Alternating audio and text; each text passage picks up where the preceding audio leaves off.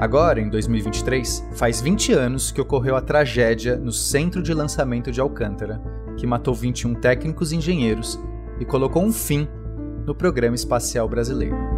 Pelo menos até agora.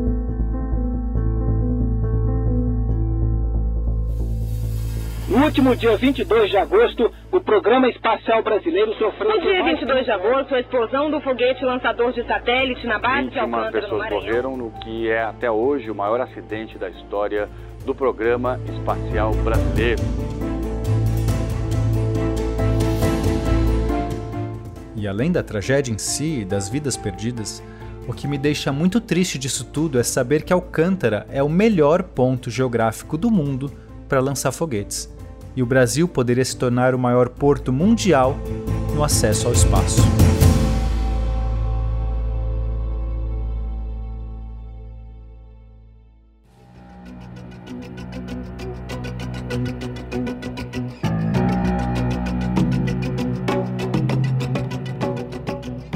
Quando eu digo que Alcântara, no Maranhão, é o melhor ponto do mundo, é principalmente por dois motivos.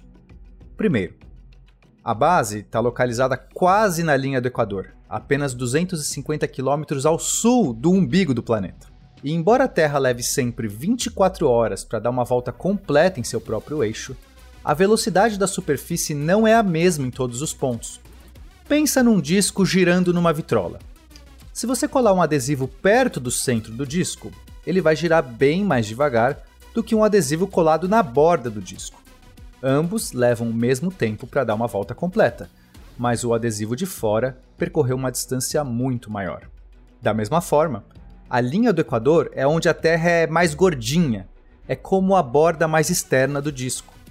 Quanto mais próximo do Equador, maior é a velocidade de giro.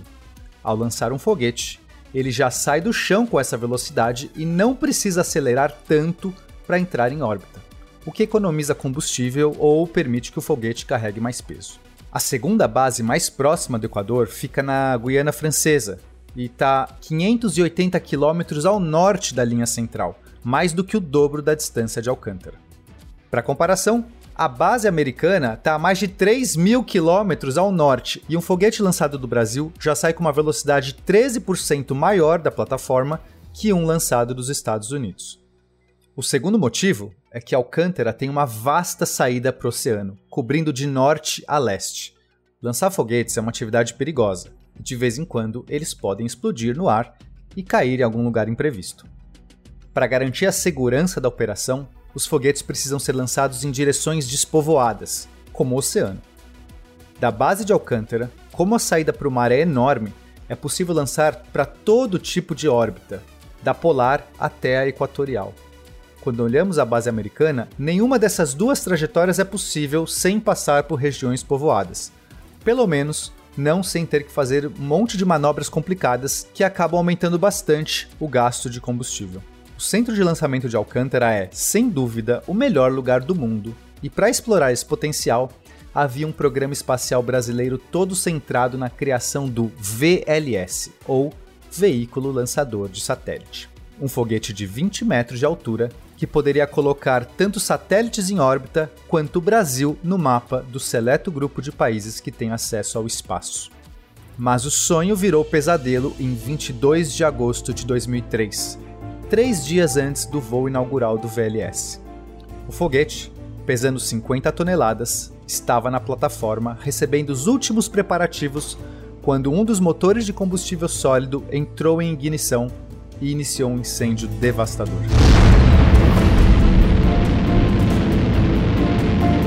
explosão do terceiro protótipo do VLS-1, veículo lançador de satélites, no centro de lançamento de Alcântara, no Maranhão.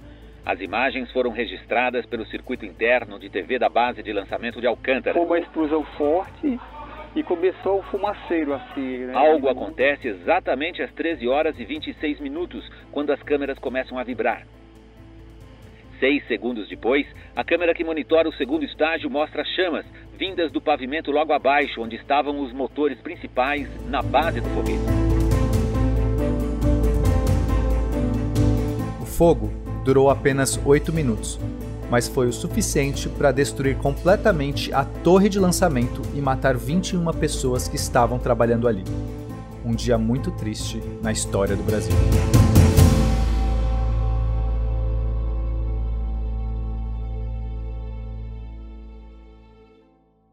Para quem quiser saber mais detalhes sobre esse acidente, o SciCast lançou um episódio para falar sobre isso, lançado agora há pouco. Dá uma olhadinha lá.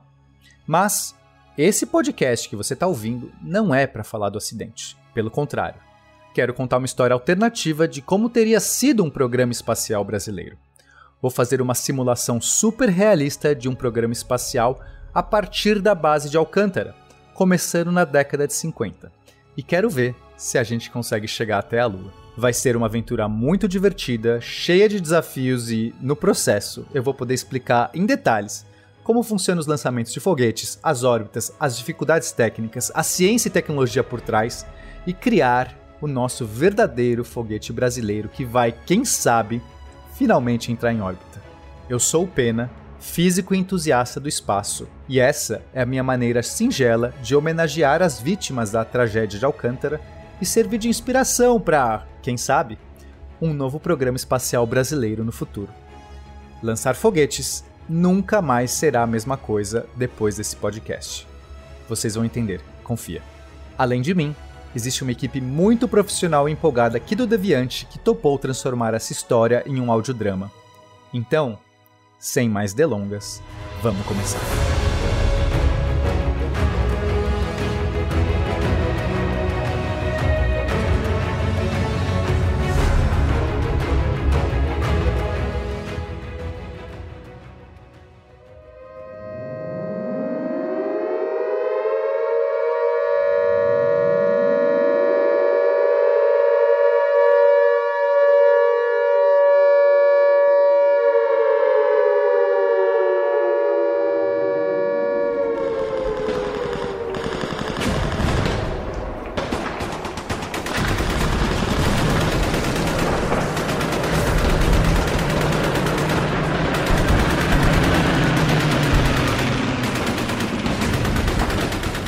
Durante a Segunda Guerra Mundial, o mundo viu os nazistas desenvolverem um novo tipo de arma, os foguetes V2, de forma que, após o fim da guerra, houve um interesse grande em entender esse novo tipo de tecnologia. Em 1945, o tenente-coronel brasileiro Casimiro Montenegro Filho viaja para os Estados Unidos, onde visita centros importantes de pesquisa e conhece o chefe de engenharia aeronáutica do MIT, Richard Harbert Smith houve uma afinidade imediata entre os dois, de forma que Montenegro resolve fazer uma proposta ousada cujo aceite era impensado. O não eu já tenho, pensou ele. E assim, o Brasil consegue sua primeira grande vitória espacial ao roubar Richard Harbert do MIT com o sonho de criar um instituto aeroespacial em solo brasileiro.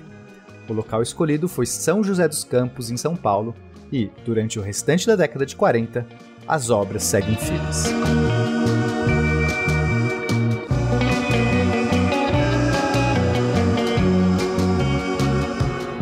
Paralelo a isso, um outro grupo brasileiro também resolve se envolver com foguetes, e dessa vez de uma maneira mais direta. A Escola Técnica do Exército, ET, em 1949, recebe um professor francês, Edmond Brun, para lecionar a disciplina de autopropulsão a jato.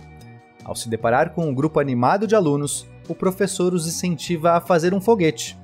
Naquele ano mesmo é então lançado com sucesso um pequeno foguete de combustível sólido que marcaria esse novo ímpeto brasileiro na autopropulsão.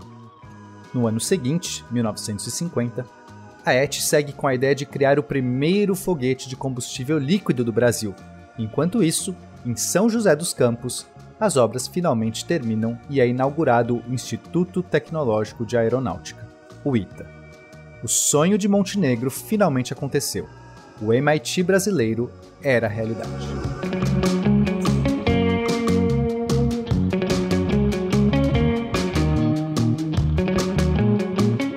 É aqui que começa o nosso contrafactual. Todas as informações até aqui são verdadeiras. Mas agora, vamos imaginar o que poderia ter acontecido se, nesse momento inicial, tivesse existido já uma percepção da importância de uma base de lançamentos na região de Alcântara, próxima ao Equador. e que um programa espacial tivesse sido aprovado no início da década de 50. Digamos que aqueles primeiros alunos da Escola Técnica do Exército que estavam projetando um foguete de combustível líquido tivessem sido recrutados para este programa, sediado no recém-criado ITA, e que um barracão simples, com uma infraestrutura básica, tivesse sido construído em Alcântara para lançar esses foguetes. Assim começa a nossa história.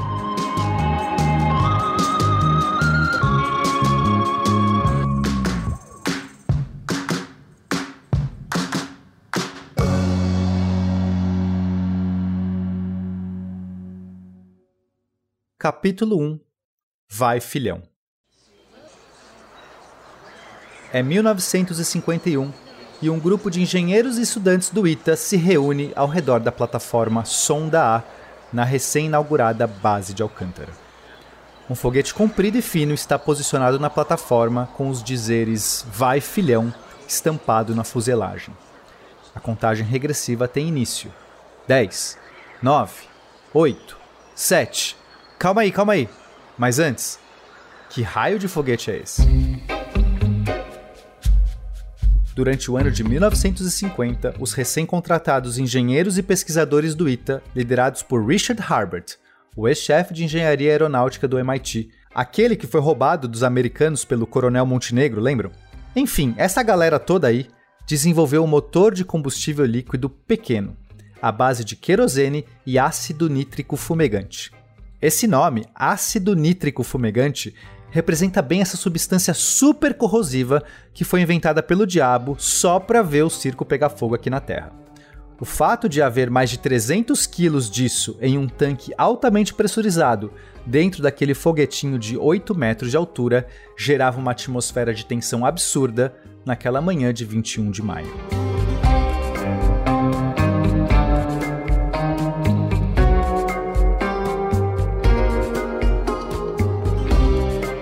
Mas esse é um foguete de dois estágios, o que significa que são na verdade dois foguetes montados um em cima do outro. A ideia aqui é a seguinte: você aciona o foguete de baixo que dispara para cima. Quando esse primeiro foguete se esgotar, ele é ejetado e o segundo foguete acende e assume o resto da viagem, sem ter o peso extra da carcaça vazia do primeiro estágio. E nesse foguetinho aqui, o primeiro estágio era movido a combustível sólido, um motor que já tinha sido lançado com sucesso em 1949, feito de uma mistura de nitroglicerina e nitrocelulose, outras duas substâncias inventadas quando as coisas estavam calmas demais no inferno.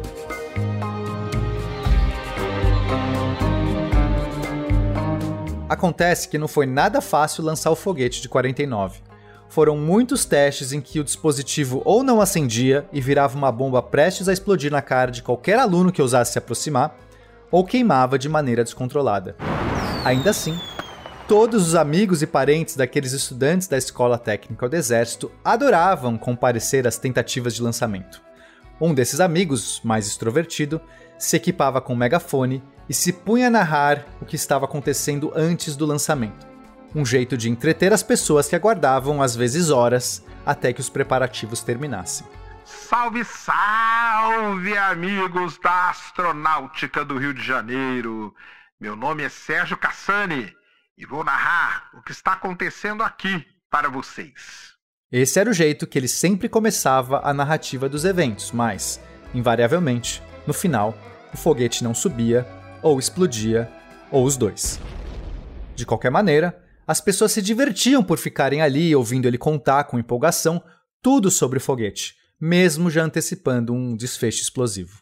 Tá ali, ó, o Lucas, vocês estão vendo, terminando de colocar o dispositivo pirotécnico. É isso aí, galera.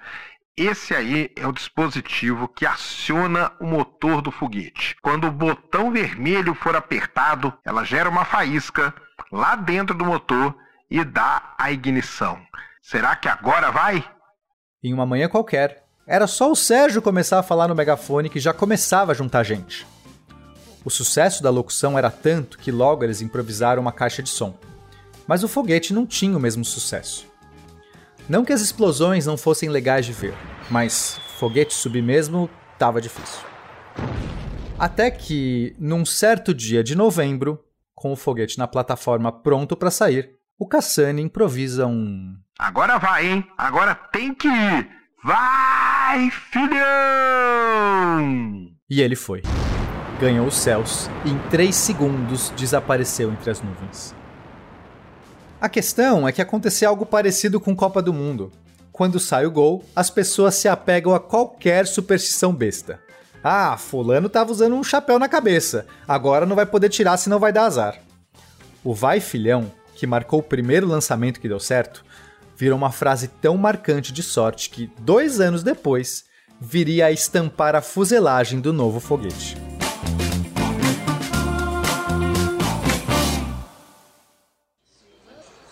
Voltamos agora para 1951, na plataforma improvisada em Alcântara, e sim, esse tinha que dar certo. Muitas coisas estavam em jogo. Toda essa ousadia que começou lá na fundação do ITA e a aposta no programa espacial brasileiro dependiam desse lançamento. O objetivo era claro: alcançar a barreira do espaço, chegar a 100 km de altura, a chamada linha Karma. Valia qualquer mandinga para isso dar certo até escrever o Vai Filhão. E por falar nisso, aquele foguete era lindão. Um dos estudantes da ET era amigo do carnavalesco da escola de samba Unidos dos Telégrafos e pediu para ele fazer a pintura do foguete. Visualiza. O cone dourado na ponta é seguido por listras, também douradas, que contornam o corpo alongado, separando-o em quatro faixas, duas brancas e duas azuis metalizadas. Sobre uma faixa branca está estampado o logo da Agência Espacial Brasileira, e na outra vem o Vai Filhão, escrito na vertical em preto, com a bandeira do Brasil separando o Vai do Filhão.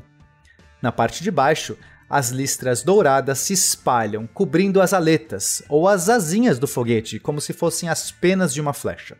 Esse é o segundo estágio. Abaixo dele está o primeiro estágio, um cilindro bem mais curto, branco, com duas faixas horizontais em azul metalizado e mais quatro aletas douradas. Quando viram o resultado, todos ficaram embasbacados com tamanha formosura. Chamaram o foguete de Garboso. Aliás, de Garbosa, já que esta classe de foguete recebeu o nome de Arapuá, ou abelha em tupi. A abelha garbosa estava pronta para partir, e o seu destino carregava consigo todo o peso de uma nação que não gostava de foguetes, mas que, com as locuções do jovem Cassani, estava começando a se interessar. Da Rádio do Maranhão, o sinal era repetido até alcançar São José dos Campos e o Rio de Janeiro. No ITA e na ET, estudantes, professores e amigos se apinhavam ao redor dos radinhos, vidrados na voz do Sérgio. 5, 4, 3, 2, 1, vai, filhão!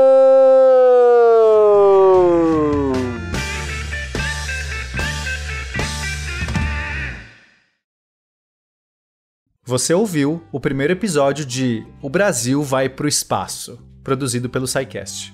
Os eventos narrados aqui, embora fictícios, utilizam como base fatos e pessoas reais da história do Brasil e do mundo.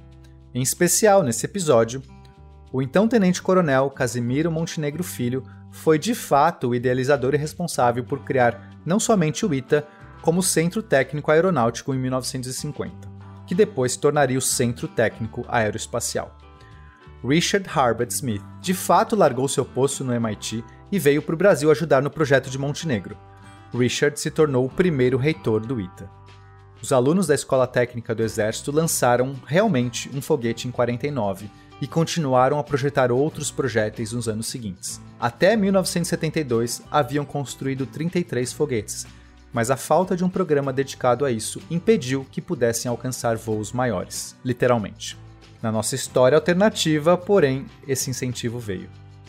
O personagem Sérgio Cassani é uma homenagem ao divulgador de astronomia Sérgio Sacani, que, dentre outras atividades, faz locuções empolgantes de lançamentos de foguetes nos dias de hoje e consegue atrair milhares de pessoas em suas transmissões. Quem sabe, se tivesse existido alguém como ele lá nos primórdios da astronomia brasileira, as coisas não teriam sido diferentes. O texto, narração e direção desse episódio foram feitos por mim, o Pena. A voz do Sérgio Cassani foi feita por Sérgio Sacani. A edição e sonorização é do Felipe Reis e a distribuição é do Portal Deviante. Ah, só mais uma coisinha. Como esse programa espacial está sendo simulado num computador, tem imagens. Se você quiser dar uma olhada nelas e ver o foguete Garbosa, por exemplo, você pode acessar o post desse episódio no site do Portal Deviante. Deve ter um link aí no seu agregador. E aí você pode aproveitar e escrever um comentário dizendo o que achou, tá bom? Muito obrigado por ouvir. Até a semana que vem.